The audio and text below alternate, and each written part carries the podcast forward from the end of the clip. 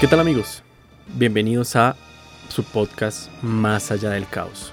El día de hoy les traigo la Primera Guerra Mundial, o conocida por muchos como la Gran Guerra. Esto fue una confrontación bélica ocurrida principalmente en Europa, entre los años 1914 y 1918. Esta fue la guerra más sangrienta que el mundo haya conocido. Más de 9 millones de combatientes y unos 7 millones de civiles perdieron la vida. Una cifra extraordinariamente elevada, comparado pues con guerras anteriores, ¿no? Estas cifras son tan elevadas que entre otras cosas se ven por los avances tecnológicos e industriales de los beligerantes. En la Gran Guerra se vieron involucradas todas las grandes potencias industriales y militares de la época. Para entender esto, hablemos de los antecedentes. De la noche a la mañana, Alemania, que había llegado tarde al reparto colonial, se incorpora al Club de las Grandes Naciones. Su ejército había infligido una humillante derrota a la Francia de Napoleón III y el rey de Prusia, Guillermo I, se había proclamado emperador Kaiser de todos los alemanes. Tras esa guerra, franco-prusiana, Francia perdió las regiones Alsicia y Lorena. Por esto, Francia y el Imperio Británico aliviaron sus diferencias, dándoles un respiro, formando Entente Cordial, o, para algunos, el Entendimiento Cordial, en 1904. Tras la anexión del Imperio Ruso, pasó a llamarse el Triple Entente. Una vez entendido, ¿qué bandos se enfrentaron?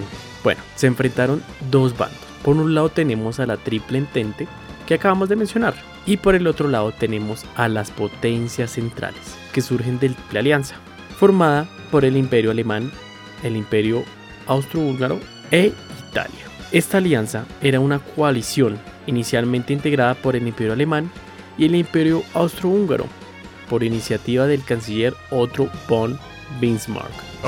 Y estos países acordaron apoyarse en el caso de ser atacados por Francia o por Rusia.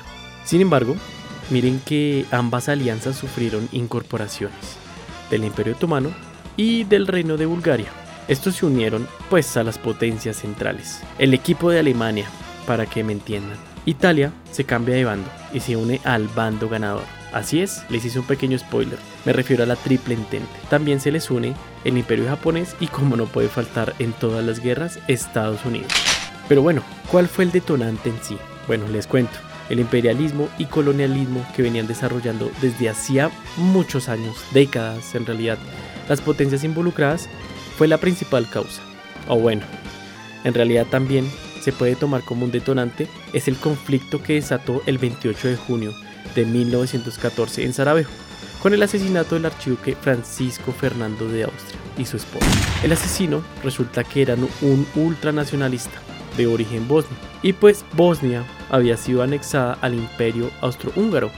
Con el asesinato pues se buscaba una unificación de todos los eslavos del sur para que pues Europa eh, tuviera una forma diferente de gobierno. Esto también genera eh, pues una integración de Serbia y con esto pues se pueden liberar de los austriacos. El asesinato desató una crisis diplomática, una ni la macha. Fue Austria contra Hungría y Alemania que exigieron a Serbia la apertura de una investigación exhaustiva y la actuación de un territorio serbio. Serbia obviamente se negó, un rotundo no, con el respaldo de Rusia y ser Nicola II. Austria-Hungría finalmente le declara la guerra a Serbia. Esto se prendió Rusia entonces sale en ayuda de Serbia. Más tarde Alemania mueve una ficha e invade Luxemburgo y le declara la guerra a Rusia. Y a Francia y Bélgica. Mejor dicho, Alemania contra todos.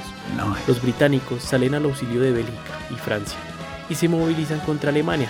Y así sucesivamente nos damos cuenta que Europa se estaba agarrando contra la otra media Europa. Hoy resultaría impensable la alegría que se produjo en Alemania.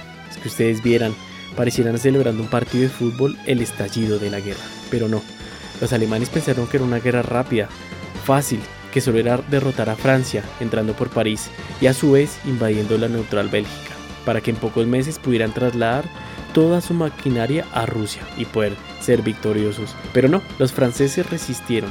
El avance de las armas impuso una guerra muy costosa y muy larga, que rápidamente se convirtió en una auténtica carnicería.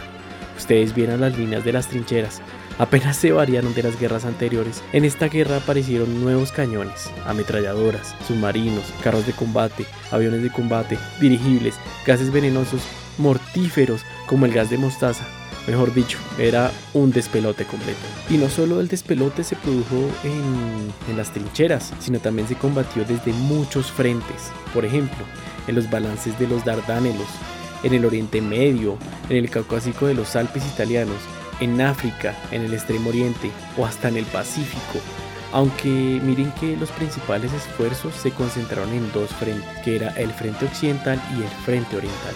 Aquí las trincheras de los ejércitos combatientes se refugian en las zanjas, cavadas desde el suelo. A partir de esto, la revolución supuso que el uso de armas de fuego estaba llegando a su punto máximo de brutalidad, más que todo en el frente occidental de 1916. Con las batallas de Verdún y el río Zombie en el frente oriental se pusieron al mando, imagínense, el ejército alemán a una vieja gloria de Paul von Hindenburg. Tras sus victorias, acabaría siendo el jefe del Estado Mayor con el general Ludendorff como subordinado. Ambos acabarían creando una dictadura completamente militar, dirigiendo el pacto del país, marginando al Kaiser Guillermo II y al propio parlamento alemán. Mejor dicho, los manes tenían control de todo. Los alemanes intentaron aislar a los ingleses a punta de submarinos Joban. Esos son muy famosos, ya que estos submarinos solamente atacaban a los barcos que abastecían a la isla en 1915. Aunque vean que cometieron un gran error. Sin querer, o bueno, la historia no es concreta en este aspecto, sin querer le dieron a un barco estadounidense, el cual contenía más de 128 estadounidenses. Y créanme, créanme que esto hizo enojar bastante a los yankees. Tanto así que empezó la verdadera guerra mundial. Es aquí cuando los estadounidenses saben que hay que atacar. ¿Por qué? porque ya los alemanes estaban cansados, mal alimentados, no pudieron tener una buena contraofensiva y decidieron, a 120 kilómetros de la capital, deciden atacar a Alemania. Esto fue la victoria más importante de la parte de los británicos, estadounidenses y franceses, ya que pueden acabar con la triple alianza. ¿Por qué? Porque acabaron ni nada más ni nada menos que con los Kaisers. Había dejado sin líderes a Alemania.